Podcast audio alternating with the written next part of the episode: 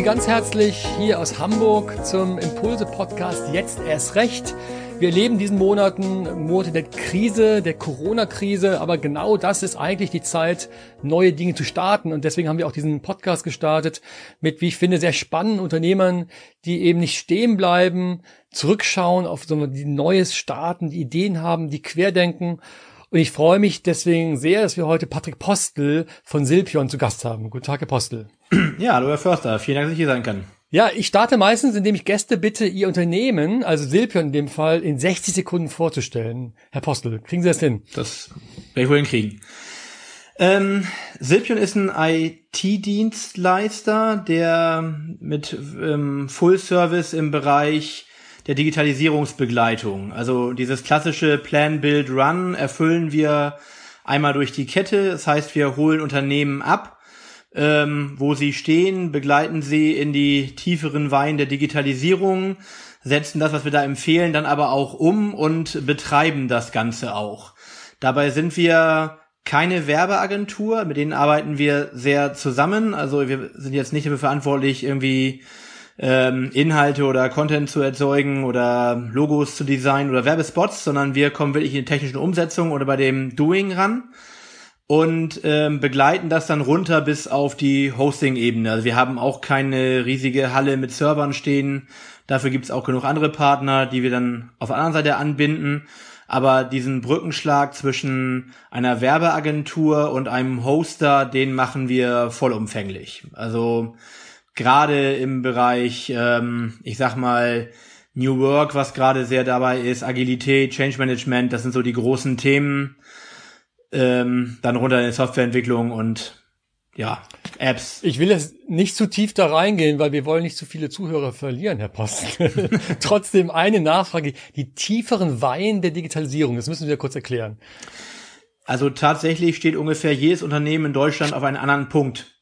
Ähm, manche haben mir schon erzählt, dass sie jetzt voll digitalisiert sind, weil sie jetzt E-Mail eingeführt haben gerade und das äh, Faxgerät abgelöst und andere sind halt ähm, schon sehr, sehr weit und sind digitale Companies und wir haben auch alles dazwischen. Das heißt, ähm, jemanden, ich finde, das ist eigentlich immer ein Maßanzug. Es gibt keine Schablone, wo man Unternehmen oder Menschen reinpressen kann, auch im Change-Prozess. Und dann sagen wir, so muss, so müsst ihr jetzt alle werden. Das geht eigentlich in der Regel immer in die Hose. Es geht darum, jemanden kennenzulernen, kennenzulernen, wo er auch hin will, vielleicht da auch noch ein bisschen beraten mit einzugreifen, wo das sein könnte und dann halt diese Reise zu begleiten. Und das ist manchmal sogar auch innerhalb einer Firma sind das ähm, 30 verschiedene Geschwindigkeiten bei 20 verschiedenen Teams oder auch verschiedenen Menschen, die man halt noch mitnehmen kann und ähm, manche halt auch nicht mehr so stark. Und ähm, das ist, glaube ich, eine unserer Stärken. So, dieses, ähm, dieses Team mit dem mit dem Kunden bilden. Zu vergessen, wer ist Dienstleister, wer ist Kunde, sondern gemeinsam einen Erfolg im Auge haben. Der Grund, Herr Postel, warum Sie eingeladen haben, ist das äh, Festival oder die Veranstaltung Reboot Germany, also ein ganz neues äh, Projekt. Wir reden gleich darüber. Aber bevor wir dazu kommen, äh, kurz zu Ihrer eigenen Corona-Geschichte. Also vieles, was Sie hier gerade starten, Sie als Unternehmer, viele andere Unternehmer auch in Deutschland, kommt eben aus einer Erfahrung heraus, aus einer Erfahrung heraus der Krise. Wenn Sie mal auf Ihr eigenen, ja, die letzten Monate zurückschauen, ähm, wo ist Ihnen eigentlich bewusst geworden, dass es eine massive Krise ist, die gerade vor Ihnen steht? Naja, also das ging ja relativ schnell. Also als der Shutdown anfing, ähm, sprangen die ersten Kunden ab, weil wir natürlich auch bei vielen der Großen unterwegs sind. Und ähm, auch wenn ich jetzt eine Branche habe mit Digitalisierung oder IT, die jetzt nicht direkt bedroht ist, weil jetzt keine Ahnung, wir sind Sensenhersteller und der Mähdrescher kommt oder Kutschenhersteller und das Auto kommt. Also meine Branche wird weiter existieren und wird wahrscheinlich sogar beflügelt werden durch Corona. Aber als Dienstleister muss ich ja auch die Zeit bis dahin überbrücken und das kann schon durchaus noch ein paar spannende Quartale geben, wo den Leuten einfach auch das Geld für neue Projekte fehlt. Und das war mir relativ früh klar und ich wollte mir auf gar keinen Fall nachsagen lassen, nicht äh, früh genug zu handeln, also auch mir selber vor allen Dingen nicht, nicht, nicht früh genug gehandelt zu haben oder zu passiv gewesen zu sein. Ich finde, das war so ein nochmal ein zusätzlicher Startschuss und Weckruf, um zu überlegen, ähm, was wird sich verändern, wo kann man hinterher stehen, wohin geht die Reise. Und ähm, das sind ähm, ja für mich die Zeichen der Zeit gewesen. Das überlegen wir in jeder einzelnen Sparte, die wir betreiben. Was können wir tun? Aber wo genau wurde Ihnen das klar? Also wann genau? Gab es irgendwie einen Moment, als Ihnen klar war, ups, das ist eben doch ein bisschen gravierender, als ich gedacht hatte? Naja, mit dem, also da wir auch im Veranstaltungsgeschäft sind und das auf einmal, sage ich mal, verboten wurde, ähm, war mir klar, wenn ich im September tatsächlich nicht produzieren kann, dann habe ich ein Jahr lang ein ganzes Team ähm, auf der Gehaltsrolle gehabt und werde keinen Cent Einnahmen machen das ganze Jahr. Das ist nicht gut. Das ist auch durchaus bedrohlich. Also das, ähm, das war mir, es gab jetzt keinen, nicht diesen einen Impuls oder sowas, das kann ich so jetzt nicht sagen. Ähm, ich habe das halt nicht unterschätzt, von Anfang an nicht. Ähm, außerdem, ich sag mal, der Panikzug hatte den Bahnhof auch schon verlassen. Ne? Also es war einfach klar, dass alle aufspringen würden. Ähm, und das musste man, glaube ich, auch tun, weil man einfach diese Krankheit ja immer noch nicht kennt und damals noch weniger kannte. Und äh, da ist dann halt auch die Pflicht, ähm, erstmal sich schützen vor die Menschen zu stellen. Und das wurde auch getan. Also Sie haben ja auch re reagiert. Sie haben selbst äh, meines Wissens auch Kurzarbeit angemeldet. Ja.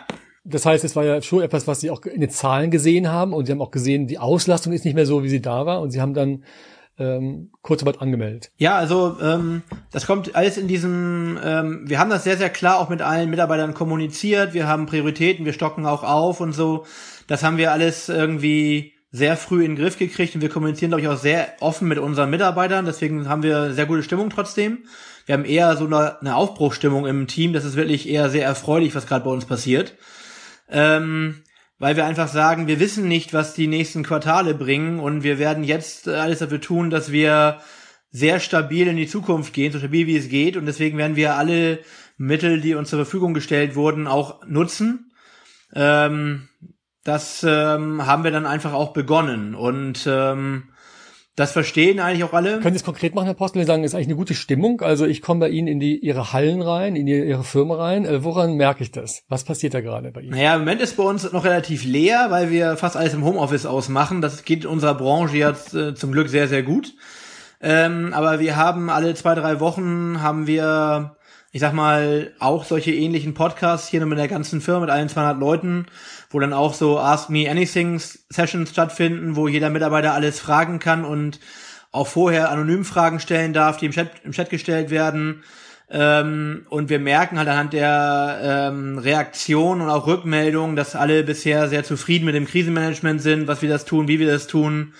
Und ähm, Leute einfach mitgenommen haben auf die Reise und zwar von Tag eins an. Also auch mit über alles offen zu reden. Wie stark haben Sie reduziert die Arbeitszeit? Wie stark haben Sie reduziert und wie stark haben Sie aufgestockt? Also wir haben, ja, wir haben jetzt nicht so viele in Kurzarbeit. Es sind jetzt noch, sind so gerade an der Grenze, wir waren mal so auf 15 Prozent, sind jetzt so eher schon Richtung nur noch 11, 12 Prozent runter von, von Leuten. da sind alle Kategorien bei. Es sind ganz wenige, die 100 Prozent haben.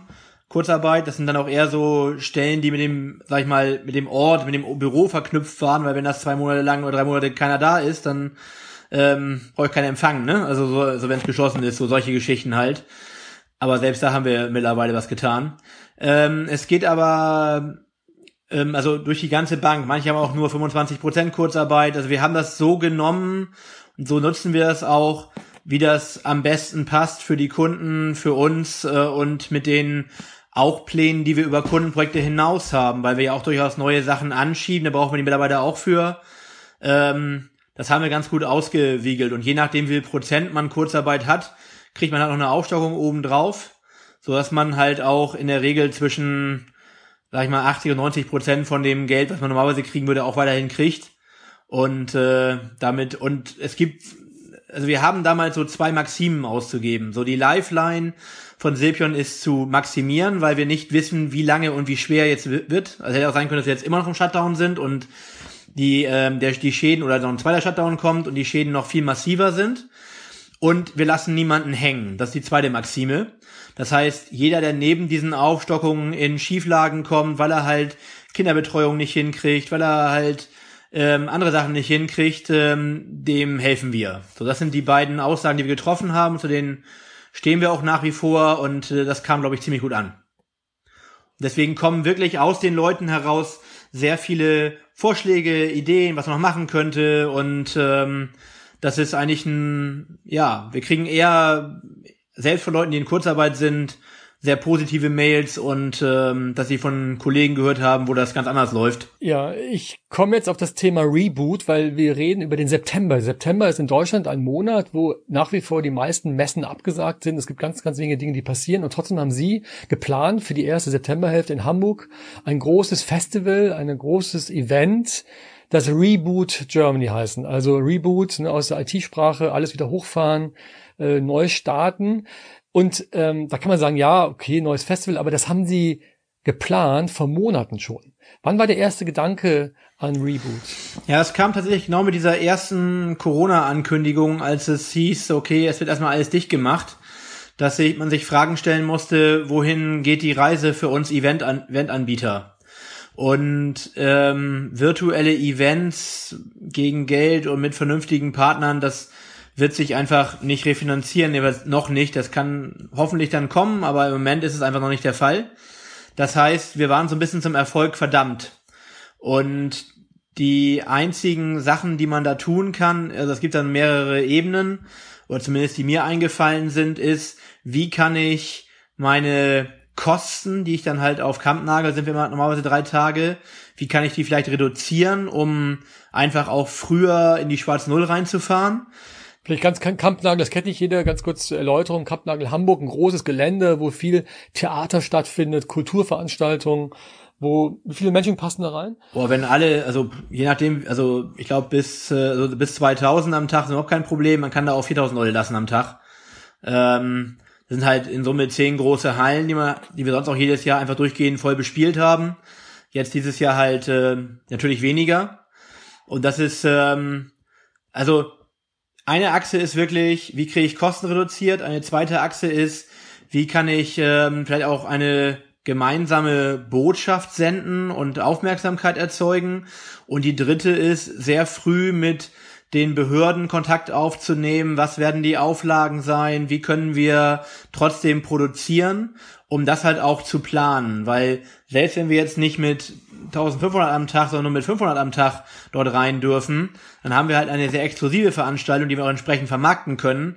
Aber ich glaube persönlich sehr an das persönliche Gespräch. Also das, ähm, wir sind, glaube ich, mittlerweile sehr gut darin, Online-Konferenzen durchzuführen mit unserem, unserem Event, ähm, unserer Eventfirma, ähm, die auch nicht nur wie so ein Videocast aussehen, sondern wirklich komplett ähm, einfach das abbilden, inklusive Kommunikation zwischen den Teilnehmern und äh, Messeständen und auch für unsere Partner. Und trotzdem kann es halt den persönlichen Austausch nicht wirklich ersetzen. Aber Sie mussten ja, Herr Postel, Sie mussten ja damals äh, abwägen, äh, mache ich das im September, wo wir nicht wissen, was passiert? Wie haben damals die Behörden in Hamburg reagiert? Sie mussten ja auch mit den Behörden Kontakt aufnehmen. Eigentlich haben die sehr positiv reagiert. Also eigentlich waren die ganzen ersten Reaktionen nur, ach Mensch, endlich mal wieder ein paar positive Stimmen und positive Gedanken und nicht, während alle anderen die Sachen einfach nur canceln und absagen. Ähm, ist jemand da, der, der durchstarten möchte? Sie, Sie haben trotzdem gestöhnt gerade, Herr Postel. Das war jetzt irgendwie, äh, da, da passt Ihre Körpersprache nicht zu dem, was Sie sagen. Nein, die Reaktion, die Reaktion war super. Ich meine, es ist ein Spiel mit Wahrscheinlichkeiten. So, ähm, ich habe mir halt erstmal, man kriegt solche Orte in der Größe, wie wir sie brauchen, auch mit den technischen Ausstattungen, die kriegt man nur zwei Jahre vorher oder ein Jahr vorher. Also wir würden gar keine andere ähm, Lokalität mehr mal ebenso besorgen können, wo wir das dann halt abhalten können. Ähm, und dann hätten wir halt dieses Jahr keine Einnahmen, was äh, nicht gut ist für die meisten Firmen, also für uns auch nicht. Wenn man ähm, Einnahme null, Ausgaben viele, kein gutes, äh, kein gutes Verhältnis. Und das andere ist, ganz ehrlich, ich glaube auch, dass September, ich habe das auch als für mich die höchste Wahrscheinlichkeit dieses Jahr gesehen. Also die Outdoor-Saison hat auf jeden Fall deutlich mehr Vorteile zur Indoor-Saison. Also wenn wir erstmal wieder im Herbst sind, alle sind drinnen, wir ähm, sind die Wahrscheinlichkeiten von solchen Herden, wie jetzt gerade auch wieder ab und zu mal aufflammen, eigentlich viel größer. Ich habe ähm, ich sehe da mehrere so Wahrscheinlichkeiten und ich würde sagen, dass der September, so direkt nach den Sommerferien, vor vielleicht dem Herbst, eigentlich die höchsten Chancen bietet. Deswegen wollte ich da auch unbedingt bleiben. Und außerdem war mir ja klar, dass doch relativ viele andere ähm, Events auch ausgefallen sind. Und die habe ich halt alle, ich habe halt, ich habe halt Kampnagel angerufen und gesagt, nee, keine Angst, ich sag nicht ab. Ich würde gerne zehn Tage zusätzlich bestellen. Ähm, und da waren die ein bisschen verdattert, so wie jetzt, ja, ich, ich guck mal, was ich machen kann. Und dann bin ich halt an alle anderen ausgefallenen Konferenzen rangetreten und gesagt, Leute, ähm, ihr müsst doch, ihr braucht ja auch noch einen Ort, wenn ihr dieses Jahr irgendwas abmachen wollt. Ich habe einen Ort. Ihr könnt quasi einfach mit aufspringen. Äh, ihr macht dann eure Veranstaltung. Das ist auch, äh, wir, wir schneiden uns fast gar nicht bei den äh, Teilnehmern, die wir akquirieren wollen. Wir können uns einfach nur hervorragend ergänzen. Und die größte Ergänzung liegt natürlich darin, dass man auf so einer Großveranstaltung der Aufbau, also alle Lampen setzen, die ganzen Messestände, die Leinwände, die Technik, die Funkgeräte, die Streaming-Techniken, ähm, die, die Leinwände, das alles, was es so ist, ist ein riesiger Batzen. Wenn wir natürlich den aber nur einmal machen müssen und wir haben uns mit allen Event-Erstellern auf so ein einfach Grundsetup an Technik geeinigt, an Bühnenbildern und an Messeständen und so weiter, und die einen bespielen halt mal eine Halle mehr und die anderen eine Halle weniger, das ist, dann, das ist halt alles ein Rundungsfehler. Aber jetzt größte Batzen sind wirklich die Technik und Aufbau- und Abbaugewerke. Und so haben wir ungefähr alle unsere Kosten gedrittelt. So, und das ist erstmal für alle super. Das ist so die eine, eine Achse, so. Ein intelligentes Prinzip, weil eigentlich muss man sagen, das Risiko wäre extrem groß, wenn sie es alleine machen würden.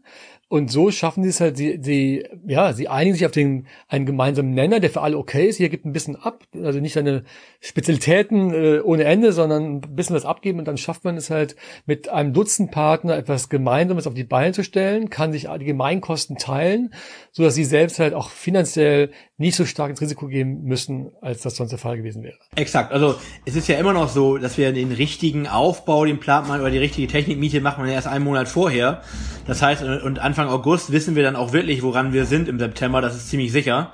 Und äh, wenn jetzt dann Corona, ich sag mal, rechtlich dann einen Strich durch die Rechnung macht, dann können wir es eh nicht ändern. Ne? Also das wäre in allen Fällen passiert, aber erstmal haben wir daran gearbeitet, dass wir unsere Kosten runterkriegen. Dann kommt die zweite große Säule ist, was können wir eigentlich als gemeinsame Botschaft senden, weil da durchaus auch spannende Partner dabei sind und wir mittlerweile sind auch noch andere aufgesprungen, also nicht nur Kampnagel. Wir haben jetzt ähm, fast einen ganzen Monat, das sind die Reboot Weeks, die wir da veranstalten, das sind vier Wochen ähm, in Hamburg. Und da sind jetzt auch noch ähm, das, die Klimawoche und zwei Handelskammer, Handelsevents und Tourismus und ähm, ähm, der Gesundheitswirtschaftskongress und noch andere Sachen aufgesprungen, so dass wir aktuell, glaube ich, in diesen 28 Tagen 22 oder 23 Produktionstage haben.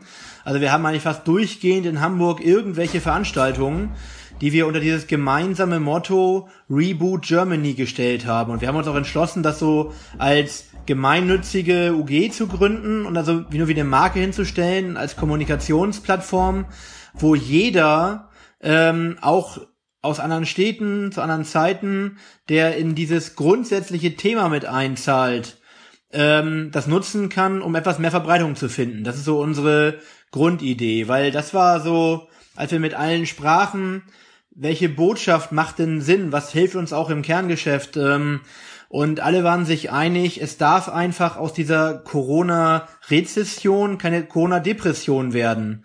Und das ist einfach nur in den Köpfen. Und, oder einfach, einfach klingt jetzt so einfach, aber ist es natürlich nicht. Und dem entgegenwirken kann man nur, indem man positive Nachrichten aggregiert, sammelt, verbreitet, Hoffnung macht, ähm, Zuversicht stiftet, dass man die Chancen, die in jeder Krise ähm, stecken, einfach nach vorne zieht und ähm, auch die auf den Tisch holt, das auch pro Branche diskutiert, was man eigentlich jetzt gelernt hat aus der Krise und auch ganz banal allen nochmal vor Augen geführt, dass jetzt für die meisten auch gar nicht so viel Schlimmes bisher passiert ist. Ne? Also es sind jetzt hier, es ist jetzt nicht Krieg gewesen oder sowas. Wir hatten jetzt irgendwie mal anderthalb Monate Sabbatical alle und konnten uns auf unsere Stärken besinnen, aber ja, es ist nicht für alle Branchen, das ist mir schon klar, aber im, im Groben es gibt schon ein paar Millionen Menschen in Deutschland in Kurzarbeit gerade. Und ja, natürlich, aber aber das ist für jetzt ein zwei Monate auch noch nicht. Also es ist noch nicht viel passiert. Wenn wir jetzt anfangen, daraus eine Depression zu entwickeln und dass dann immer so ein Teufelskreis sich dreht, dann wird, haben wir davon noch ein, zwei Jahre was von und dann ist es auch immer eine Katastrophe. Aber noch ist sie das nicht. Also dieser alte Spruch von Max Frisch, ne, also Krise ist ein produktiver Zustand, man muss sich nur den Geruch oder sowas der, der Katastrophe nehmen. Das, ähm, das, das stimmt schon ganz gut. So und ähm, so gehen wir da auch ran und wollen einfach auch einfach mal gucken, was da drin steckt, weil ganz ehrlich, es gehen auch ganz viele Türen auf. Also Dinge verändern sich, Märkte verändern sich, national, international, lokal. In allen Bereichen gehen Türen auf. Und wir haben bisher mit unserem sehr guten Krisenmanagement und Rettungsschirmen, von den anderen, anderen Nationen nur träumen können, und dass wir auch Kurzarbeit haben, davon beneiden uns ja auch so einige Nationen, würde ich sagen. Ähm, wir stehen eigentlich im Verhältnis, gerade im internationalen Vergleich, stehen wir sehr gut da. Und das jetzt in Kraft zu verwandeln und zu sagen, ja, jetzt, also deswegen fand ich ja auch ihren Titel so klasse, ähm, jetzt erst recht, also gen genau jetzt ist der Zeitpunkt zu handeln und nicht ähm, Kopf in Sand zu stecken, hat auch historisch bisher selten geholfen. Also, und das ist so die, die Botschaft, die wir wirklich senden wollen. Und jeder, der in diese Kerbe mit reinhaut, ist herzlich willkommen, ähm, damit raufzugehen. Und ähm, ja, so machen wir das gerade. Aber der Titel, äh, Herr Postel, Reboot heißt ja, ich denke an meinen Computer, also ne, ich drücke mal auf den Ausknopf und drück drei Sekunden, damit es wirklich runterfährt und dann gibt's ein Reboot, äh, ich fahre wieder rauf. Also vieles, was überhaupt nicht mehr gelaufen ist, was, was kaputt gegangen ist, durch ein Reboot ist die Hoffnung, dass man wieder neu starten kann. Und jetzt ist meine Frage an Sie, Herr Postel, wenn Sie überlegen, ja, was ist denn das Neue dann? Also wenn wir jetzt in die neue Gegenwart kommen, ja, im September 2020 oder auch jetzt schon meinetwegen, äh, was ist das, was Sie dann Neues sehen, was durch das Reboot erneuert worden ist? Also Reboot ist ja auch immer ein, mit muss man, ein richtiger Reboot muss dann gemacht werden, wenn ich auch neue Module eingebaut habe, neue Hardware, neue Funktionen oder sowas, die einfach wieder, wieder greifen müssen. Und ich glaube, für uns ist es dort interessant, dass wir Ideen, Chancen, Handlungsempfehlungen sammeln und auch aggregieren, auch in ähm, Newsplattformen oder sowas um wirklich konkret Mittelständlern oder auch allen Branchen, auch wirklich Branchen getrennt, ähm, was mit auf die Reise zu geben, worüber sie gerade nachdenken müssen. Wir, gerade diese Frage, was haben wir jetzt gelernt? Was müssen wir jetzt verändern, damit uns eine zweite Welle nicht mehr ganz so stark trifft? Welche Chancen stecken da drin? Oder auch, was wollen wir gesellschaftlich ähm, vielleicht anders machen? Weil vielleicht müssen wir ja gar nicht mehr so oft in Flieger steigen oder sowas, weil wir auch doch ein Teil unserer Kontakte, so wie jetzt alle gelernt, in Videokonferenz auch ganz gut hinkriegen können, wenn wir alle diszipliniert sind. Also gerade wenn dann keine Kinder mehr im Homeschooling rumspringen, geht das noch besser. Ähm, vielleicht können wir halt auch dort Dinge tun, die nachhaltig durchaus für unsere Entwicklung ähm, positiv wirken. Da, da möchten wir aber nichts vorgeben. Also, also was ganz wichtig ist, die Reboot Germany ist eine Plattform. Wir werden nicht sagen, dass irgendjemand irgendwas falsch gemacht hat oder uns medizinisch einmischen oder was der Virus, was Corona betrifft. Das ist alles nicht der Punkt. Wir wollen auch nicht sagen, was richtig und was falsch ist. Wir wollen eine Diskussionsplattform sein. Wir wollen Meinungen sammeln, wir wollen sie aggregieren, wir wollen diskutieren lassen, wir wollen Vorträge halten lassen, wollen Inspiration weiterleiten. Das sind die Dinge, die wir machen wollen. Was sich hier daraus zieht, da können wir keinen zum Jagen tragen. Wir wollen eine Stimmung verbreiten, nämlich dass wir ja, genau jetzt Gas geben müssen. Eine Plattform und dennoch haben Sie selbst ja auch Erfahrungen als Unternehmer seit vielen Jahrzehnten, seit über 20 Jahren. Was ist Ihr Learning? Was nehmen Sie sozusagen rein in diesen Reboot? Was sind Ihre Erkenntnisse, die Sie beim Hochfahren dann auch mit zur Geltung bringen möchten? Ja, also wir haben uns noch stärker darauf ähm, so auch in Einzelgruppen konzentriert. Was sind eigentlich ähm, die Skills, die wir jetzt schon haben, die wir glauben, die nach Corona immer wichtiger werden? Ne? Also das ist, sind zum Beispiel so Teile wie jetzt in diesem digitaler Arbeitsplatz oder Oberbegriff New Work und Agilisierung.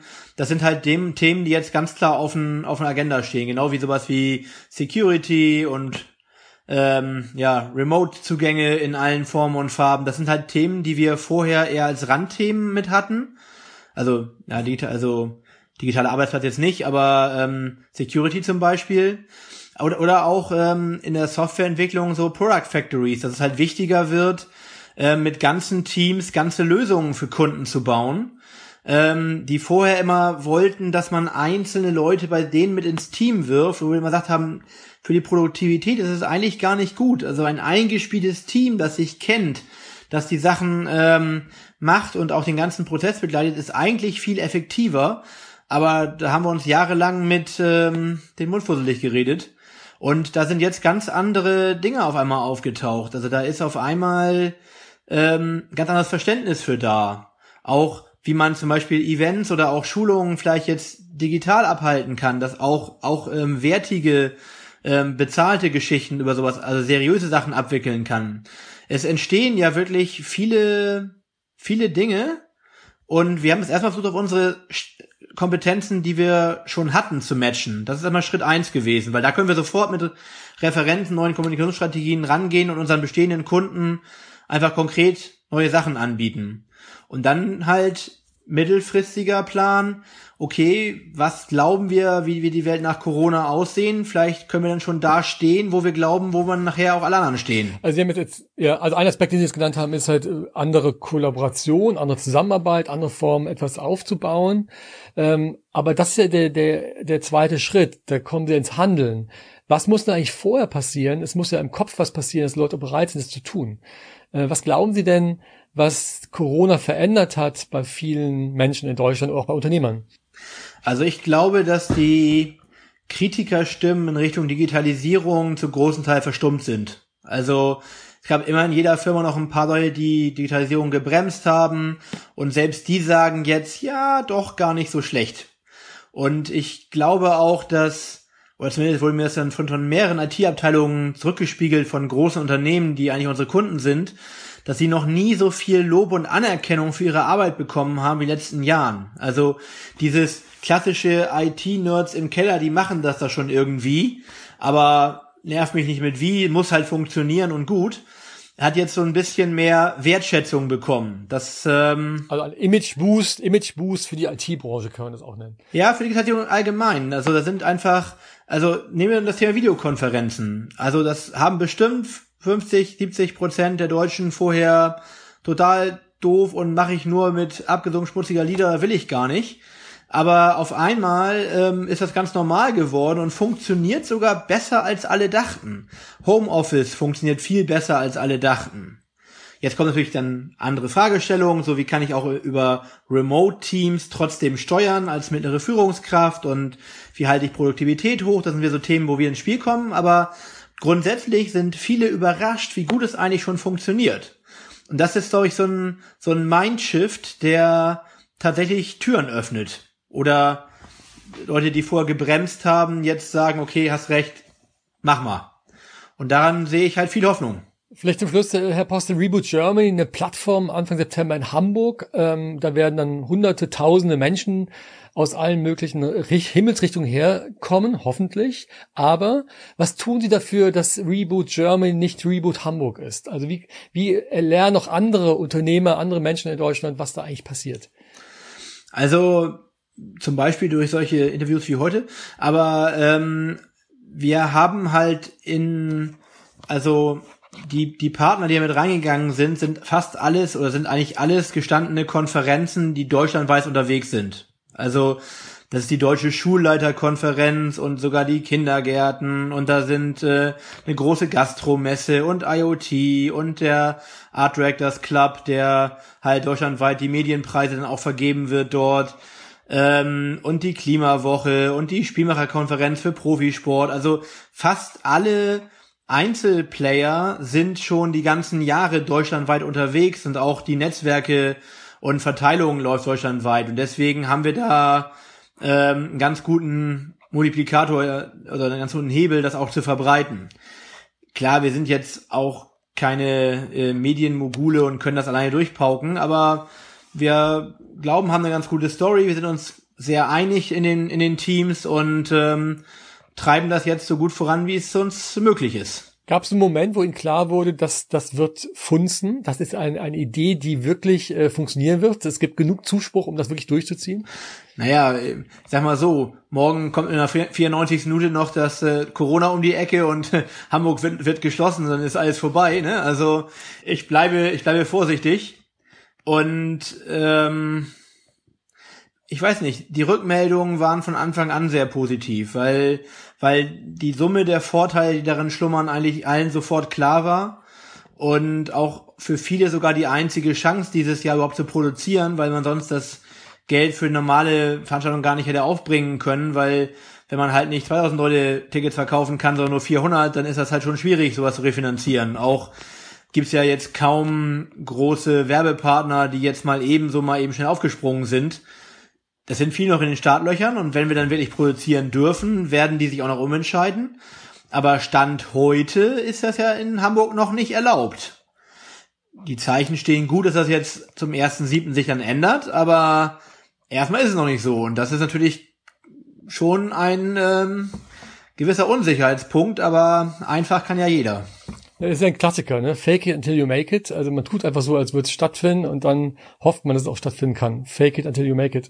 Ja, aber die Chancen sind wirklich sehr gut. Also wir, wir können, selbst wenn die 1,50 Meter Abstandsregeln ähm, eingehalten oder dann immer noch gelten, Anfang September, wovon ich jetzt eigentlich, also ich, ich, ich hoffe nicht, dass es immer noch so sein wird, aus ganz vielen Gründen nicht, dann können wir trotzdem vier bis 500 Leute auf Kampnagel reinlassen nach den jetzigen Vorschriften. Wir können die auch sitzen lassen, also Sitzplätze haben wir sogar noch viel mehr, selbst wenn wir dann immer halt nur einen von neun Sitzplätzen nutzen dürfen wegen der 1,50 Meter Abstand.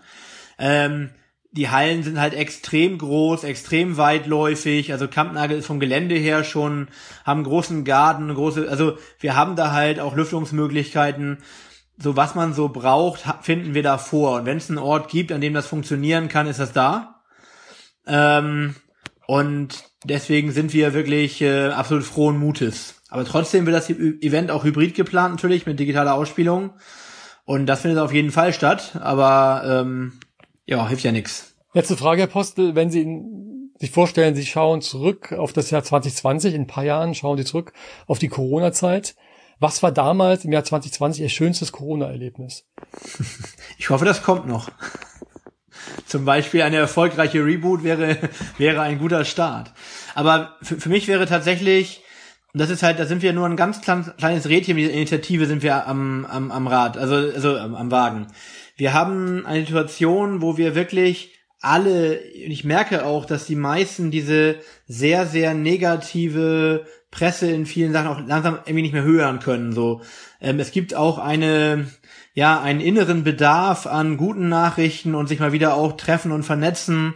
Und wenn wir da mit vielen, vielen, vielen Leuten gemeinsam so ein paar Zeichen setzen können, dass die Menschen sich wieder darauf besinnen, wie es vorher war und zur Normalität zurückkehren und vielleicht genau nicht in die Depression abrutschen, das wäre halt schon echt was Großartiges. Ähm, das, ähm, das wäre klasse, weil das halt, das würde nicht nur das, das Event erfolgreich machen, das würde auch ähm, nachher die Chancen, dass es uns allen wirtschaftlich nicht ganz so schlecht oder nicht ganz so tief runterfällt, ähm, stark erhöhen. Und das wäre ein schöner Doppeleffekt. Vielen Dank, Herr Postel. Ich frage Sie in einem Jahr nochmal, dann werden Sie mir erzählen, wie es im September gewesen ist, dann als es dann wirklich losging mit dem Reboot äh, Germany Festival.